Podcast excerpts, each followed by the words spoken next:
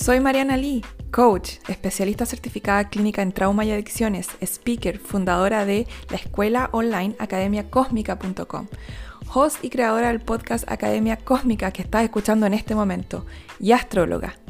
Te doy la bienvenida a mi podcast Academia Cósmica y aquí vamos a expandir la conciencia en cada episodio. Muchas gracias por estar acá y por compartir.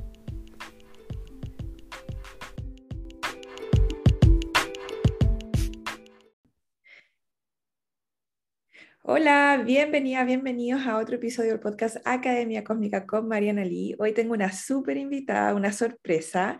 Resulta que ayer dejé una cajita de sugerencias en mi Instagram para algunas preguntas o temas que eh, no he tocado todavía y que quisieran eh, sugerirme. Y resulta que vieron varias sugerencias muy interesantes, un par por ahí, y hoy día se me ocurrió la idea de, dije, ok, si estas personas tienen estas sugerencias, ¿por qué no las invito al podcast y hablamos de los temas que, eh, las preguntas que tienen? Y una de ellas es Paula Sangüesa. Paula, ¿cómo estáis? Súper bien, ¿y tú? Bien. Paula, ¿de dónde eres? Cuéntame. Ya, yo soy de Chile, eh, soy estudiante de psicología y estoy en, estoy casi al final, de hecho el 7 de enero doy mi examen. Buenísimo, qué bueno. Y ahora estoy haciendo un voluntariado en un hogar. Buenísimo.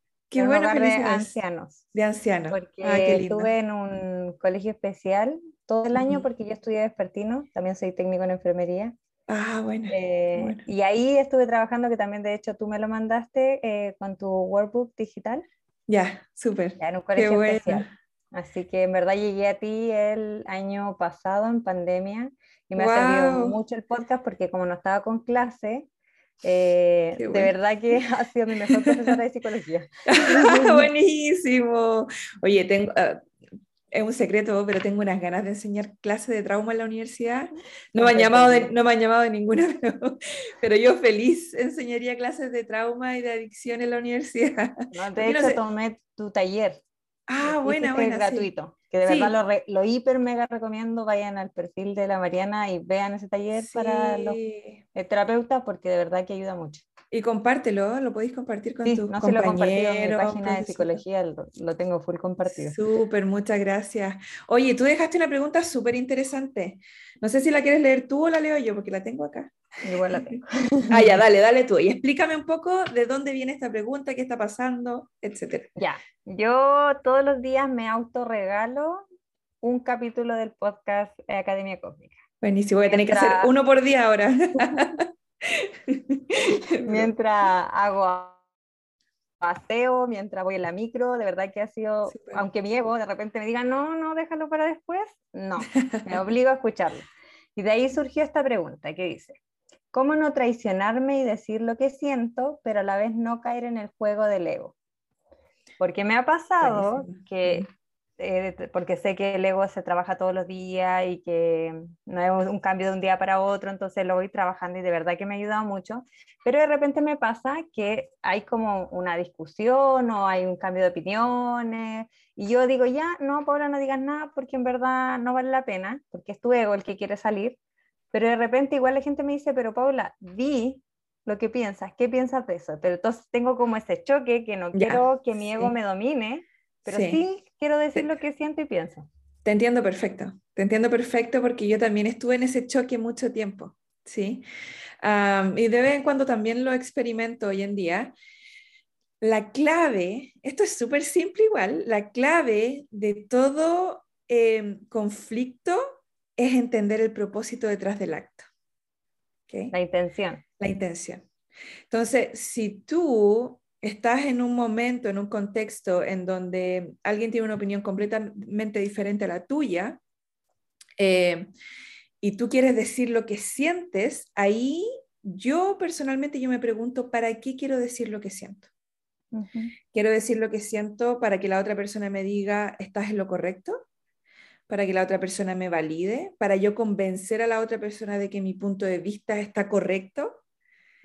Ahí en ese momento yo me estoy olvidando de que existen, pueden existir más de una realidad al mismo tiempo, coexistiendo, que es la integración del ego.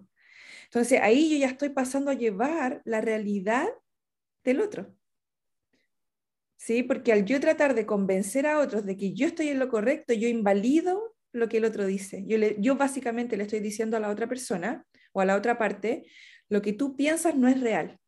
¿Quién soy yo como ser humano para decirle a otro ser humano que lo que piensa y siente no es real?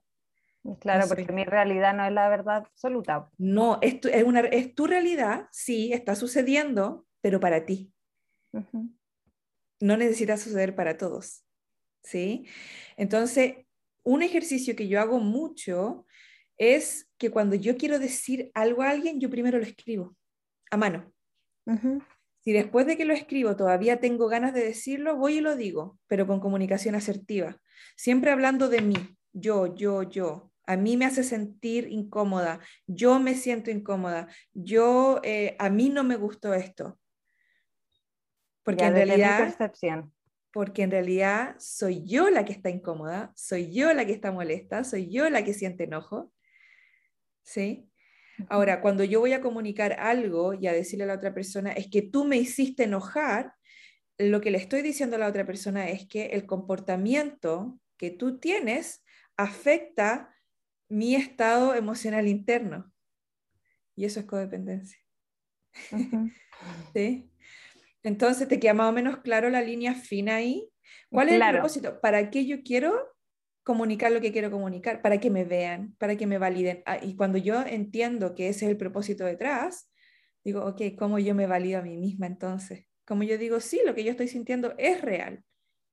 Ahora, ¿necesito comunicárselo a la otra persona necesariamente? Ok, si todavía tengo ganas de comunicarlo, ¿cómo lo comunico desde mi percepción? Desde que yo soy la persona que está sintiendo todo lo que está sintiendo. Claro, porque por ejemplo, no sé, pues de repente me pasa como ya, suponiendo ya, a mí me encantan los animales. Entonces, por ejemplo, me pasa que la gente que compra animales o que no cuida bien los animales, ese tema como que me choca. Entonces, de repente yo trato de ser asertiva porque no lo estoy haciendo tanto por mí, sino porque de verdad me importa el, el ser vivo, el animal. Entonces digo, mira, a mí no me parece, lo digo así como a mí no me parece porque pasa esto y esto y esto, pero ya cuando caen como en el juego de refutarme todo lo que estoy diciendo, ahí yo ya no entro, porque yo ya di mi punto de vista de una manera como asertiva, diciendo que ese juego ya sería de mi ego. Ahora depende del contexto, porque si tú le dices a alguien que no te parece lo que hace, tú estás haciendo lo mismo que esa persona diciendo, refutándote. Estás haciendo exactamente lo mismo. ¿Sí? Entonces, cuando tú tienes una postura en algo, sea lo que sea que es, ¿sí? vegetariana, los animales, eh, me gusta todo el color amarillo y no, no, tengo nada más que no sea amarillo, pues, puede ser cualquier cosa, realmente. Cualquier visión, ojo, que cuando yo al mismo tiempo tengo una creencia o estoy defendiendo una visión, estoy apegada. Hay apego. ¿Ya? Ojo ahí también, porque también hay una trampa ahí. No importa, da lo mismo, pero tú estás defendiendo una visión. Cuando tú defiendes una visión, lo único que te puede importar es cómo tú sigues esa visión que tú crees que es correcta. Porque ahí tu ego te está diciendo, este camino A es correcto y el camino B no es correcto. Entonces, cuando tú ves a alguien en el camino B, tu ego va a tratar de que esa persona entre al camino A porque el ego quiere controlar la experiencia de otras personas. Que en realidad lo único que te debería interesar es, tu experiencia. O sea, sí, claro, si, si tú no estás de acuerdo en maltrato animal, no los maltrates. Ser coherente, que siempre tú dices. Contigo, pero no podemos controlar la experiencia de otro ser humano creyendo, y hoy día justo, justamente estaba hablando de esto en el camino a lo que soy, de cómo nuestro ego tiende a creerse superior a otros seres simplemente porque tiene una creencia de que un camino es correcto y otro incorrecto. Puede que tú no estés de acuerdo con que una persona esté haciendo algo con un animal, pero, pero en realidad no hay camino correcto o incorrecto. La experiencia que esa persona está viviendo de ser abusador, quizás, y esto es súper polémico, de ser abusador, quizás es lo que vino a experimentar. Sí, de hecho, en eso eh, como que me ha ayudado mucho. En uno de tus capítulos tú dijiste, o en una del, parece que fue en el curso, o sea, en el taller, que tú dijiste que las personas ya vienen a experimentar ciertas cosas y que la información está para todos pero que son como antenitas que algunos las reciben o no. Entonces, te juro que eso me ha ayudado mucho porque digo, no me voy a meter en el camino del otro, sí, inspirar, no obligar. Eso, exactamente. Y aquí viene otro tema también que, que lo quería hablar hace un rato, que realmente, y tú que estás estudiando psicología, vaya a entender esto mucho más profundamente, no hay personas malas, hay simplemente personas comportándose basado a sus comportamientos adaptados. ¿Sí? Si alguien está robando, si alguien está abusando, esa persona simplemente lo único que está haciendo es llenando una necesidad propia en ese momento, sea cual sea la necesidad que sea. ¿Sí? Entonces, el ser humano actúa para llenar sus necesidades, independiente de que ese acto sea ilegal, sea, em, no sé, que abuse de personas, que pase a llevar a otro ser humano. Entonces, para mí, mi motor o mi misión es, yo soy libre de hacer lo que quiero, mientras no pase a llevar a otro ser humano.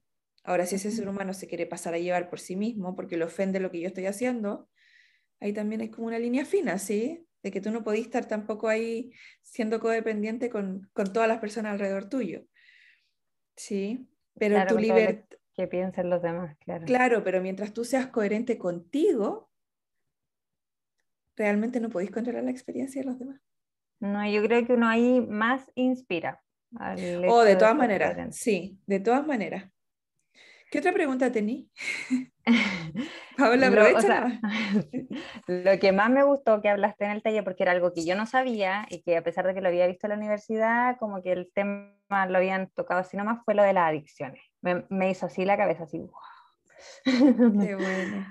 Porque claro que yo tenía otra, otra visión de, de la adicción, droga y todo ese tema, pero en verdad ahora veo a la gente y en verdad hay muchas adicciones y tiene que ver con lo que hablas tú, que es ciertos traumas y el hecho de querer como sacar eso una y otra vez y repetirlo. ¿Qué otra pregunta tengo? A ver, no sé, es que Mariana, te juro que escucho los podcasts y después me los respondes solos. el otro capítulo. qué bueno. Oye, tu pregunta muy, muy buena, a mí me gustó muchísimo, muy expansiva, porque creo que es una pregunta que muchas personas la tienen. Muchas, una de las preguntas más comunes que yo escucho. Y a veces no la quiero responder uno por uno, uno por uno, uno por uno. Yo dije, cuando vi tu pregunta, dije, esta es la oportunidad de poder responderle a mucha gente. Así yo de verdad digo, el universo conecta, porque de hecho hace como un mes atrás también, estaba o sea, tenía mi cabeza metido, pero como X, em, déficit atencional. Porque, por ejemplo, yo en la universidad nunca llevé un cuaderno. Como que anotaba en una libretita chiquitita y nunca, así como que me distraigo con cualquier cosa. Y me acuerdo que le dije así a mi pueblo, yo creo que el déficit atencional tiene que ver algo con la infancia. No creo que los niños nazcan con déficit atencional y como que me quedé pensando en eso. Y al otro día, Mariana, al otro día tú hiciste un envío con eso y yo dije, ¿qué onda? Universo que me pone pregunta y la Mariana la responde. Todo sincronizado, por supuesto. Y hay muchos niños también, bueno, tú que vas a ser psicóloga o te vas a graduar ya pronto, hay muchos niños mal diagnosticados, ¿cierto? En ese aspecto hoy en día y también hay muchos niños que yo conozco un caso muy cercano de los padres que creen que hay algo malo con el niño porque está diagnosticado como déficit atencional. En realidad ese niño está teniendo un comportamiento tremendamente natural a un trauma. Entonces, eh, su cuerpo está funcionando perfectamente. Sí, yo, pero vi eso también. Vi eso porque cuando yo em, trabajé de técnico en enfermería estuve en un colegio, no voy a decir el nombre, pero estuve en un colegio. y tenía que darle medicamento a los niños. Y había un niño en particular que tenía 7, 8 años, que estaba diagnosticado con déficit atencional. Em, yo ya estaba estudiando psicología y no es que uno le pregunte cosas a los niños, los niños son libro abierto, o sea, ellos... Si se sienten seguros, van a empezar a hablar, sí y había muchos problemas familiares ahí. Y yo decía, este niño lo, lo que necesita es contención, cariño, conexión, apego. Tengo un buen vínculo, apego, no una pastilla. Exactamente. Y el colegio, lamentablemente, porque acá en Chile eh, todo lo que es educación. emociones y educación emocional no, no, se toma en cuenta, que espero que en un futuro cambie, eh, tampoco estaba eso, las profesoras tampoco estaban preparadas para eso, demasiados alumnos, 45 alumnos por sala, entonces que saquen al niño a la sala, que se porta mal, que denle el medicamento, y ese no era el problema. No. Entonces yo de verdad que creo que si uno quiere hacerle un regalo a, sus hijos, antes de mandarlo a terapia, uno tiene que hacer el trabajo propio. Por supuesto que sí, totalmente. Oye, y, y, que, y que los profesores no tienen la información tampoco. O sea, imagínate que ni siquiera en psicología, en la universidad, pasan un yo pasaría un semestre de trauma. yo sería feliz. Yo, de verdad, un semestre de trauma, por lo menos, de trauma, pero no como trauma de desarrollo, sino que trauma, trauma y el PTSD, la adicción, eh, todos los comportamientos adaptados que vienen de trauma hay mucha información, eh, también terapia somática. Ahora se ha descubierto que para sanar trauma es, en lugar de ir desde arriba hacia abajo, se va desde abajo hacia arriba. ¿A qué me refiero con eso? Que uno parte sanando con el cuerpo el trauma. Y de ahí al conectar con el cuerpo, uno puede empezar a sanar toda la otra, la otra parte, la parte mental y psicológica. Pero hasta ahora se trataba el trauma desde lo mental y psicológico y después el cuerpo y ahora se está transformando. Entonces, de verdad que es un, es un momento muy emocionante para, para, poder ver todo esto y estudiar psicología, y, pero ojalá que se puedan actualizar también las mallas curriculares. Así que ya saben si alguien está escuchando por ahí, yo feliz, feliz claro. de charlas. que la gente em, tiene un mal concepto de lo que es trauma. Como que creen que si no te abusaron sexualmente o no te pasó algo demasiado trágico, tú no tienes traumas. Y no es así. Yo de verdad como, debiste ser mi profe, Mariana, porque de verdad que ahora yo te he aprovechado todo el semestre de pandemia práctica que tengo mi profe, que no tengo nada que decir, pero es mi guía de práctica. Pero yo te he sacado el jugo y digo, ¿por qué no me pasaron esto en la U? Sí, sí. Esto era lo que yo necesitaba para ser una buena psicóloga. Qué bueno. Oye, muchas gracias hoy día por estar acá y por tu pregunta y por, por tu amor y por tu, toda tu amabilidad y todo lo amorosa que eres. Muchas, muchas gracias, Paula. ya, ¿te puedo, dejar mi Instagram de psicotips? Sí, dale, dale, dale. Ya, mi Instagram de psicología para cuando algún día eh, empiece a subir contenido mío es psicotips.pau.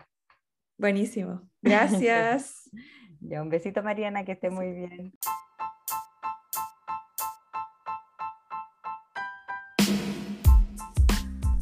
Muchas gracias por escuchar este episodio. Puedes encontrar más información en mis redes sociales, Mariana Oficial, y en mi página web, marianali.com.